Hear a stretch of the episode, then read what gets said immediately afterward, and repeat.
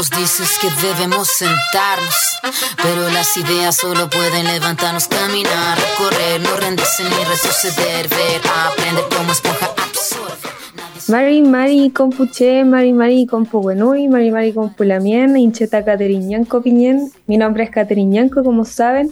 Este es el programa Cultura de Raíz.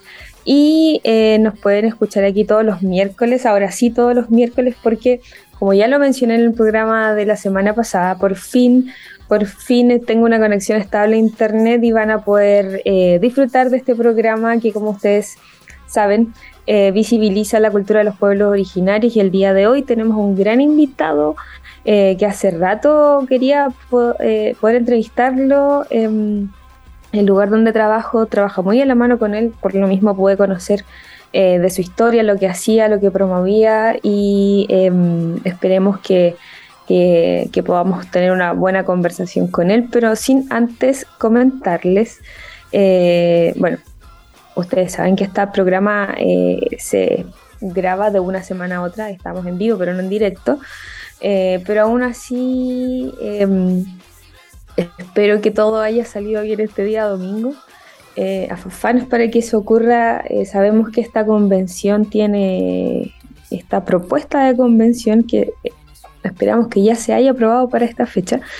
tiene cambios significativos, sobre todo para los pueblos originarios y algo que, que que obviamente nos interesa mucho a quienes escuchamos este programa a través de la señal de radio y no solamente este programa, recuerden ustedes que nos pueden ver en YouTube, en Spotify, en, Apple Music, no recuerdo bien, em, pero recuerden que nos pueden ver en las distintas plataformas eh, de la radio y eh, también en las redes sociales.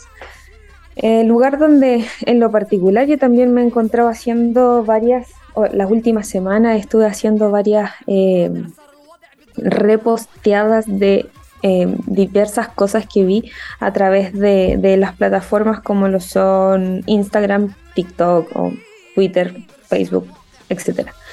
Em, donde si bien eh, sabemos que como por Duoc no, no puede ponerse la camiseta por nada.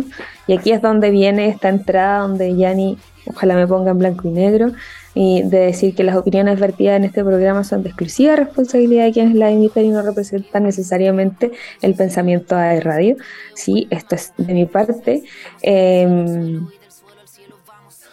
el, el, el, saber que estamos a puertas o que ya a esta fecha se haya aprobado una constitución que que no solamente tiene vínculo con el tema del pueblo originario, sino que también defiende eh, a las distintas em, hombres, mujeres, niños, naturaleza, eh, fauna, etcétera. Vemos que todas esas em, instancias no eran comprometidas o, no se visibilizaban en la anterior y es por eso que creo que es muy importante que podamos eh, todas las personas, que ojalá haya sido algo... Eh, ay, no, no quiero quemar esta situación, por eso me asusta tanto, pero espero que, que sí. Em, y a lo que quería llegar con esto es que no sé si ustedes hayan visto a través de estas redes sociales cómo eh, Chile se volvió un, un, punto de encuentro para Latinoamérica. Eh, en la mañana escuchaba como el presidente Boric fue eh, portada de la revista Times. Eh, vimos como Mark Ruffalo, este actor que interpreta a Hulk en las series y en las películas, en las películas, mejor dicho, de Marvel. Em, en distintas, bueno, yo subí un video en lo particular donde se mostraban en el concierto de Rosalía cómo la gente em, estaba eh, haciendo alusión, ¿cierto?, a esa opción de la prueba. Eh, bueno, distintas plataformas en donde pudimos ver cómo, eh, cómo Chile busca ese cambio y me gusta mucho, muchísimo que no sea solo de estas, de estas minorías como se podría considerar ciertos pueblos originarios, personas con discapacidad, etcétera, Entonces, eh, creo que es súper importante para todos quienes nos escuchan y para todos en realidad poder comentar esto independiente de, ese resultado. Estamos haciendo sin duda un cambio en el paradigma de cómo se, cómo lo ve y como lo dijo la revista también y otros medios de comunicación eh, Latinoamérica eh, en este proceso. Em,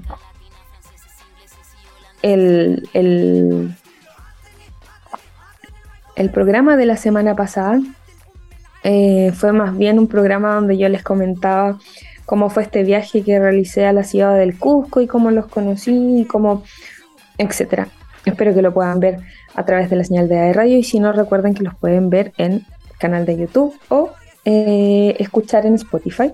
Eh, y ahí les comentaba cómo los mismos em, guías turísticos y las personas que estaban en, la ciudad del Cusco, eh, como, y, es algo que también a mí en lo particular me, sorprendió, como escucharlos a ellos mismos como eran parte o como, más, más que parte, sino que cómo se sabían conquistados.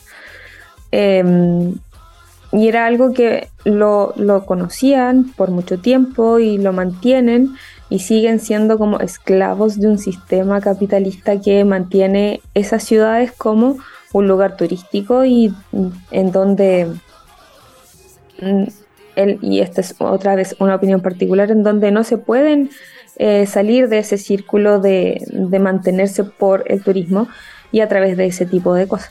Entonces, em, nosotros, este, este pueblo chileno, estas naciones originarias, estamos sin duda dando un cambio y estamos eh, generando este, esta forma de que, y, lo conversaba ayer con un amigo, esta forma en que podamos entender el buen vivir de tal forma eh, que, que, no sea una opción eh, decir que no, yo voy a ir por tal o cual opción porque a mí me conviene, sino que eh, y como sabiamente lo decían en, la antigüedad los pueblos originarios, buscar el buen vivir de las personas, buscar esta posibilidad de que todos nos sintamos parte de, la, de la constitución, de que todos nos sintamos escuchados, de que todos podamos em, generar eh, ideas, de, de, no solo generar ideas, sino que de conversarlas, de sentirnos importantes, de sentirnos escuchados, que es algo que, como saben, no, y nosotras, la población, el género femenino, está muy acostumbrado a que a, verse dejada de lado.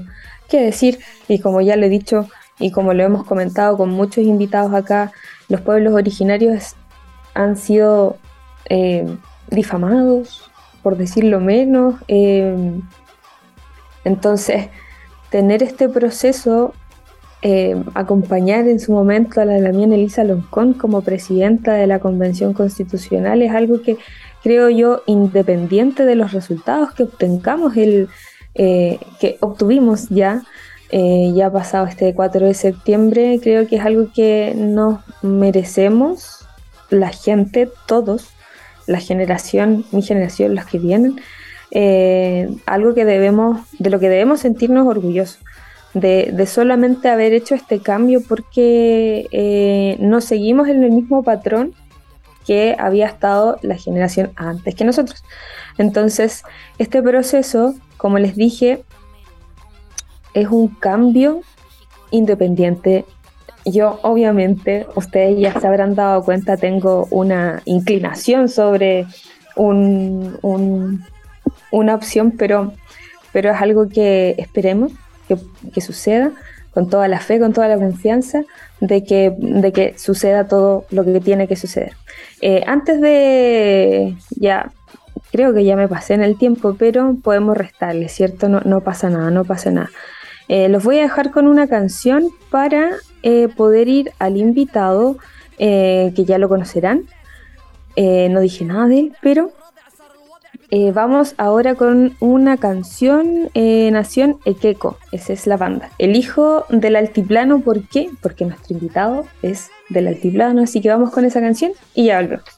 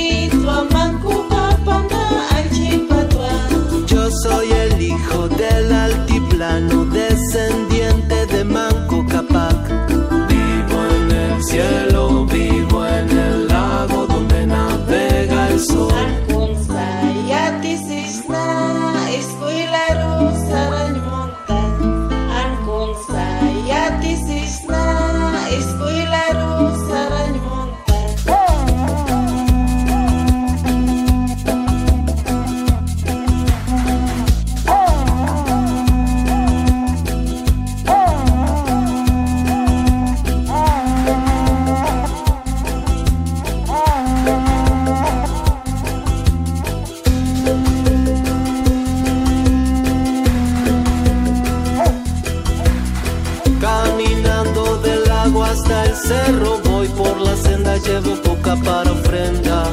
Esperando a que mi cuerpo se hunda en tierras profundas como alma de serpiente. Voy surcando entre la muerte para llegar alto. Sigo al sol en el cielo, soy el cóndor que no deja rastro. Como el puma me aproximo, veo destino. Voy corriendo y pego el salto.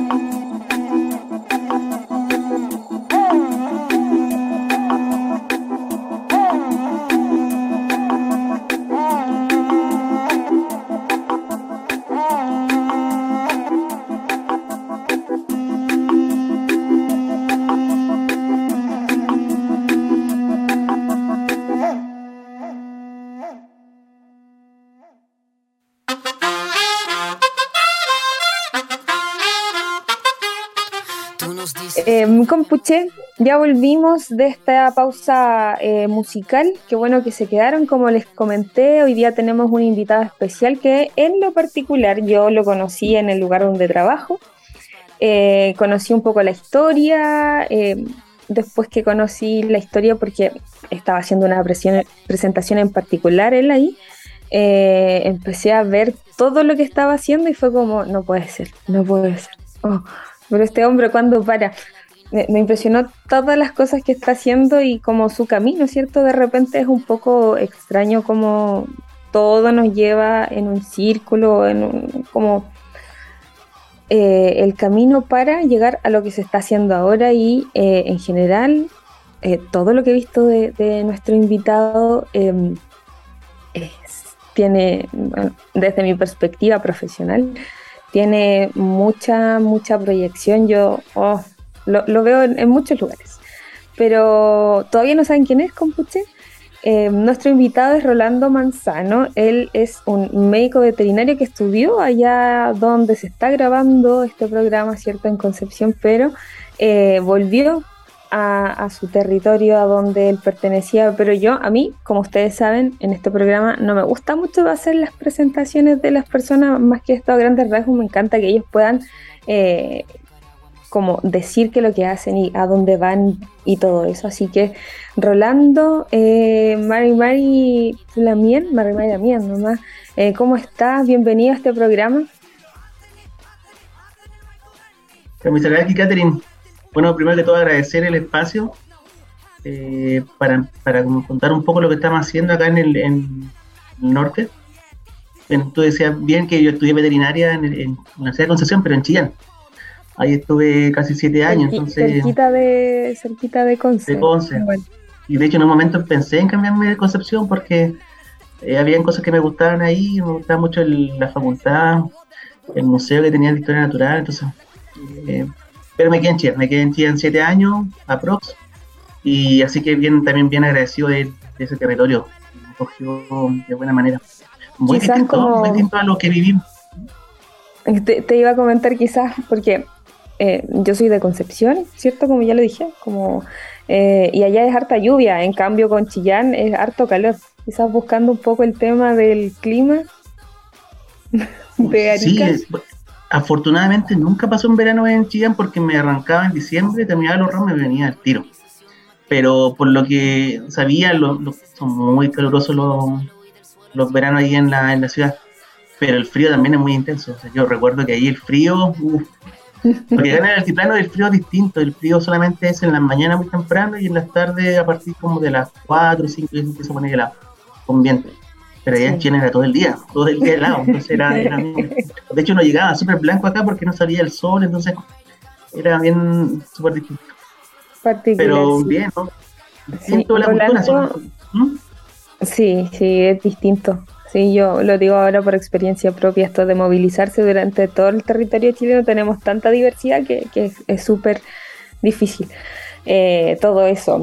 Rolando, como yo dije, tú eres médico veterinario, eres presidente de una fundación que apoya los el desarrollo de los camélidos en el altiplano, también de una asociación de eh, ganaderos, pero todo comenzó antes, entiendo yo, con una estancia. eh, em, Sí, con una estancia que tenía tu abuela, si mal no recuerdo. Bueno, algo recuerdo de esa historia. Eh, me gustaría que nos comentaras tú más o menos cómo fue todo ese proceso y que te pudieras presentar, comentarnos quién eres. Sí, eh, bueno, yo como mucho hijo y nieto de la, del altiplano de la región de Arica Parinacota tenemos una, una conexión que se genera con nuestro abuelo o abuela, con la ganadería. Yo tuve la fortuna de, verla ahí haciendo su- sus quehaceres ahí como, como ganadera, como veterinaria también, Aymara, eh, y todo lo que significaba la crianza de animales. Entonces, eh, eso me, marcó, yo creo que de, por vida. ¿eh? Y también por esa manera uno estudia también esta, esta carrera y, y empieza un poco como a devolverle la mano al territorio y a toda la historia que, que permitió que uno llegara a poder estudiar, a emprender.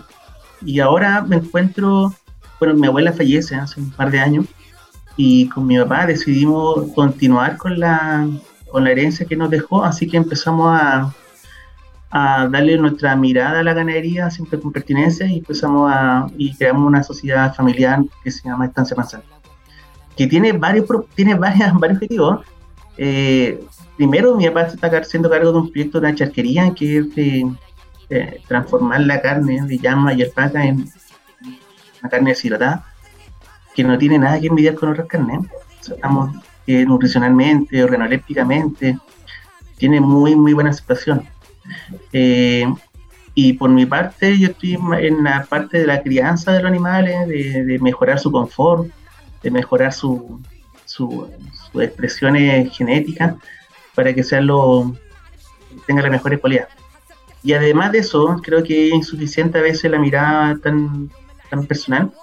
Y se crea una fundación también con un grupo de, de tíos y tías ya que son que confían en uno y creamos una fundación para el tema camello. Porque nos dimos cuenta que hay muchas organizaciones, muchas eh, voluntades, pero eh, muy dispersas. Entonces ninguna es como que orientada al tema camello y sentimos que, que ese, que esa demanda estaba insatisfecha. Así que empezamos por ahí a hacer cositas eh, y se unieron más voluntades. Acá también tengo que hacer el, el reconocimiento a la Fundación de la Superación de la Pobreza, que junto a ellos también creamos un, un movimiento.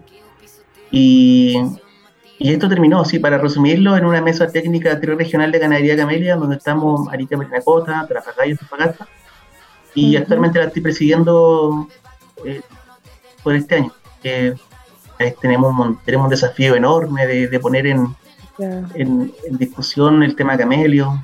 Hemos tenido reuniones ministeriales, estamos trabajando en la ley de fomento para la ganería, un montón de cositas. Pero eso puede ser mi, lo que estoy ahora en lo social, en lo social con la fundación y con la mesa regional y en lo particular con el emprendimiento de la, de la estancia Manzana. Sí, estás haciendo muchísimas, muchísimas cosas. Es sorprendente como todo, y como todo, como lo dije al principio, como todo va fluyendo y caminando en un mismo sentido y desde y cómo se van eh, generando estas, eh, estas distintas instancias eh, que te permiten estar desarrollando lo que estás desarrollando ahora. Y tú me decías que eh, comentaste que veías cómo tu misma abuela era eh, médico veterinario de su instancia. ¿Eso fue una de las cosas que te llevó a estudiar finalmente medicina veterinaria? Sí, yo creo que sumo harto, tributo harto para esa decisión y, no, no me lo pregunté nunca así como, nunca hice la introspección de por qué estudié eso, pero creo que tiene que haber influyó bastante, yo creo que 70-60% de, de la decisión. Sí, fue, fue valioso porque la veterinaria que uno conoce, la que está acostumbrada en la vida diaria, sus perros y gatos, la atención de, de, de mascotas, pero la veterinaria es mucho, mucho más amplia. El, el tema del desarrollo rural, el tema de... Pero hay, hay más, a mí, a mí me gusta más que la veterinaria como... Me gusta más la etnoveterinaria, que es un... Que un La tema ra- etnoveterinaria. Sí, de hecho, yo no le conté, no te conté, pero de manera, mi trabajo formal es para la FAO. Estoy haciendo un tra- una consultoría por tres meses para hacer un levantamiento de saberes ancestrales en sanidad animal, aymara, aplicada en llama y olfato. Entonces, eh, y eso es queda dentro de la etnoveterinaria. Y la etnoveterinaria es una es un espacio de diálogo entre la medicina veterinaria convencional o alopática, como algunos le llaman, con la medicina veterinaria campesina o indígena, donde se buscan una alianza estratégica, se, se busca complementar ambos saberes y hacer algo más, más pertinente para los territorios rurales o indígenas. Entonces ahí, es- y, y de hecho hay una experiencia mapuche bien, bien interesante de una colega que hizo su magíster en desarrollo rural y le levantó información ahí en la novena región eh, y tiene algo bien, bien, bien interesante. Yo estoy haciendo lo mismo acá, pero con comunidad aymara de la de Trapacá y Arique primero. Oye, que- qué interesante, no había escuchado de, de la etnoveterinaria y, y me parece súper interesante que, que se puedan eh, volcar estos conocimientos y, y que, que se genere esta pertenencia en los territorios, porque claro, estando yo acá eh, en, el, en el norte y viendo las distintas o entendiendo un poco las culturas que, que, que nos diferencian, eh, entre alguien de origen eh, del sur, ¿cierto? Y alguien de origen del norte. La otra vez una docente me comentaba eh, cómo hace falta eso también en la educación. Eh, me decía, y esto fue como muy chocante porque fue, para mí, fue como muy lógico después de haberlo escuchado. Eh, y entendiendo que sí es necesario como esta pertenencia local de los conocimientos, de los distintos conocimientos que se, que se generan. Me decía, si tú le preguntas a un niño del altiplano eh, si tienes cinco camellos o, cinco llamas y sacas una, y le preguntas cuántas cuántos eh, alpacas o llamas te quedan, el niño te va a decir cero. Y yo dije, ¿por qué te va a decir cero? Me dijo, porque el niño sabe que si sacas a una, las demás la van a seguir. Y eso es conocimiento que tienen desde sus vivencias, de dónde están, de cómo son criados, de haber vivido en ese, en ese contexto. Y, para, para estos niños no tiene lógica que si tú sacas una llama del corral te queden cuatro.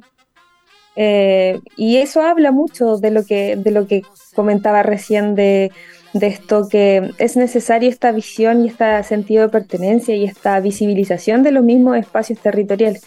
Así que me parece otro, otra estrella más para todo eso que estás haciendo. Me parece eh, que, que es. Porque me dijiste que es para la FAO, ¿cierto? Sí, para el proyecto CIPAN. Perfecto, no creo que es eh, otra razón para, agradecerte que estés, que estés acá en, el programa Cultura de Raíz. Eh, y, es, y para seguir un poquito comentando de eso, Estación Manzano, ¿ustedes qué, qué, son las cosas que desarrollan en general en esta estancia, perdón, no estación, estancia? Si tenemos llamas, nosotros nos no estamos como enfocando en la crianza de llamas. Y también acá hacemos eh, mantenemos la, algunas cos- cosas que hacía la abuela, por ejemplo, el, tipo de llama que le gustaba a ella, que son llamas más bien intermedias, llamas de color blanco, eh, que seguimos con esa tradición y estamos enfocados ahora en, en- terminando el proyecto de la charquería. Esperamos que este año lo podamos inaugurar. Sentimos que ese proyecto va a, generar algo, algo muy muy importante en, la comuna porque no existe ninguna charquería como tal.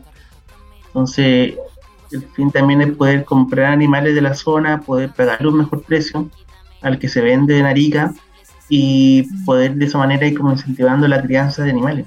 Que vemos también que ha ido disminuyendo la masa. Y justamente un tema que estamos tratando en la mesa triregional de que los censos agropecuarios nos están alertando de que la cantidad de animales en el país, ni siquiera en la comuna ni en la región, están así hacia. Y, y es preocupante porque justamente ahora hay mucho interés de parte de, de China, por ejemplo, de, de comprar alpaca. Tenemos muchas demandas por comprar 10.000, 5.000 cabezas de alpaca. eh, porque en otras partes del mundo están entendiendo que la, que la llama y la alpaca son animales súper resilientes al cambio climático eh, son súper, eh, tienen muchos propósitos, y de doble, triple propósito incluso, y, se adaptan muy bien a distintos tipos de clima. Entonces hay mucho, y creo, y ese mismo, eh, ese interés queremos despertar acá en, en el país. Entonces tenemos una, una misión grande de hacer entender a nuestras autoridades que tenemos que incidir en las políticas públicas para que tengamos una política de repoblamiento, porque se nos están acabando las cabezas, también se están yendo las personas de estos territorios, entonces ahí hay mucha, mucho trabajo. Y justamente nosotros nos dedicamos a eso, estamos dedicándonos a, a criar llamas, tenemos cerca de 250 eh, y tenemos en, terminando una charquería que, con la que queremos ir como potenciando y pues, generando la necesidad de las personas de que sigan creando animales. Eso, y por mi parte estoy con el tema del, de, lo, de la crianza de, de animales, tengo un proyecto también particular, pero está recién empezando que ojalá transformar Estancia Manzana en un centro de, de investigación, un centro de transferencia tecnológica, eh, ojalá se creen las condiciones para eso, para que sea un, faro ahí también agroecológico, algo así. No sé, pero por ahora estamos tirando algunos, algunos planos ahí. Estaba motivada, Catherine. Perdón, es que se me sigue escuchando por este otro micrófono. Te decía que estás con muchísimas, muchísimas cosas eh, y todas muy interesantes. Eh, a mí me llama la atención que generalmente la, fund eh, la fundación donde trabajo, en el lugar donde trabajo, eh, una de las eh, grandes preocupaciones, sobre todo de estos sectores del altiplánico, de comentar además que el altiplano queda, queda muy lejos de la ciudad, ustedes no saben. Compuche, quienes nos escuchan, Concepción, uy, no, queda eh, a muchas horas, a muchas horas, eh, muy arriba, el clima es, eh, es otra cosa, yo todavía solamente llegaba a Putre, no he llegado más arriba, Eh, pero eh, a lo que iba era que eh, me comentan mis, mis colegas que uno de los grandes problemas es como el despoblamiento que está ocurriendo a esa, en esos lugares, eh, ya sea por educación, por trabajo, por vivienda, etc. pero eh, en particular, Rolando, a ti, ¿qué te hizo como volver? O sea, yo ya me puedo imaginar en la cabeza qué te hizo volver. Eh, eh, eh, escucharte, saber todo lo que estás haciendo, eh, me da una idea, pero eh, ¿qué dirías tú que fue una de las cosas importantes que, que te hizo querer volver al territorio eh, teniendo como esta oportunidad, estando en, no sé, en otra ciudad como Chillán, estando en Concepción, cerca de estas urbes donde en general la gente busca vivir? ¿Qué te hizo volver al altiplano? Sí, hicimos un encuentro con la Fundación de la Superación de la Pobreza de Jóvenes Retornados el año pasado y justamente nos preguntaron eso, cuáles eran la, el- como los principales factores que influyen en este retorno. Y yo creo que calzo también con ello, yo creo que la, impronta que se recibe cuando uno es niño, eh, ese, ese cariño que se va generando con tu territorio, con tus ancestros, potente. ¿eh? Yo creo que eh, es súper fuerte. Yo creo que también pasa mucho con otros, pueblos, origi- naciones originarias acá en el país que tienen esa, ese respeto y esa reciprocidad por tu territorio. Por mi parte, siento, claro, ese, ese cariño, ese amor por el, por el, por el territorio y también una, una responsabilidad social con, con ellos mismos. Creo que que tengo que devolver la mano, o sea, hay, hay, hay mucho, mucho, hay mucho sufrimiento detrás de cada una de, de estas personas que vive arriba, eh, mu- muchas carencias, entonces, Mm. y su, si uno tuvo la oportunidad de hacer algo, de, de poder estudiar es gracias a todo ese esfuerzo, y ahora me gustaría tratar de aportar con lo que puedo, y generando, pero lo más importante es generando también otras personas que se suman a esto. Eh, por eso también dentro de la mesa técnica regional que queríamos formar una escuela de líderes y lideresas en el tema camello que vayan tomando las nuevas, los nuevos desafíos, porque no se trata de una persona, se trata de un colectivo ¿cierto? Que tienen que, que remar juntos. Pero sí creo que eso, a la, a la pregunta es el amor y la por el territorio, el, el amor por tu cultura, por tu, por, por tu identidad, yo creo que eso te es fuerte. Genere, no sé qué, no sé qué otra expresión eh, Aymara genera más identidad que la ganadería. Yo creo que la artesanía sale de ahí, la gastronomía sale de ahí, la música sale de ahí, eh, lo- el, el nombre de la- del territorio sale de ahí. O sea, hay mu- creo que es como el, el nido de, de un montón de expresiones que van re- reforzando tu identidad. ¿eh? Para mí ha sido súper importante eso, como Ujú, Sí, una forma de reencontrarte, claro. de sí. decolonizarte también. Sí, qué gran palabra, descolonizarte. Em, sí, sí, entiendo mucho ese, ese sentimiento, eh, ese sentir, lo comprendo, sobre todo porque en general la- las personas de pueblos originarios se van como encontrando, no sé si a, a ti te ha pasado, yo me he encontrado con mucha gente que está en lo mismo. Eh, Raimundo, no recuerdo su apellido, pero él es de Guayatire. Nos encontramos de una forma muy casual y de repente veo que está como involucrada con esto, con esto, con esto, y es como, es una red que se crea invisible, pero creo que todos tenemos este mismo sentimiento que, que, que es, eh, no sé, como que entiendo todo lo que me dijiste. eh, muy bien, porque a, pesar de no haber nacido como en, en un sector, en una comunidad, eh, puedo entender ese, ese sentimiento que, que me explicas y, y- y lo, lo- lo valoro muchísimo y aparte lo admiro mucho de que efectivamente, porque hay mucha gente que dice, no, hay que hacer esto, pero no lo hace finalmente. Entonces, eh, admiro mucho que tú lo hayas hecho y que estés trabajando de esa forma. eh, porque entiendo que todos estos proyectos que se han levantado han sido con financiamiento estatales, distintas ayudas, entonces eh, creo que es una muy bella forma de, retornar todo eso que comenta. Y llegamos a la mitad del programa. Eh, vamos a dejarlos con una canción y recuerden que ustedes nos pueden escuchar a través de la señal de AE Radio si nos están viendo en vivo, pero no en directo. Quédense que ya volvemos. Eh, pero también recuerden que nos puede escuchar a través de las distintas plataformas de Spotify, en iTunes y en YouTube y en el podcast de la radio. Así que vamos con ahora una canción que a mí en lo particular me gusta mucho, creo que me estoy enamorando de la música de acá del norte, que es Cariñito de los Hijos del Sol. Así que vamos y volvemos.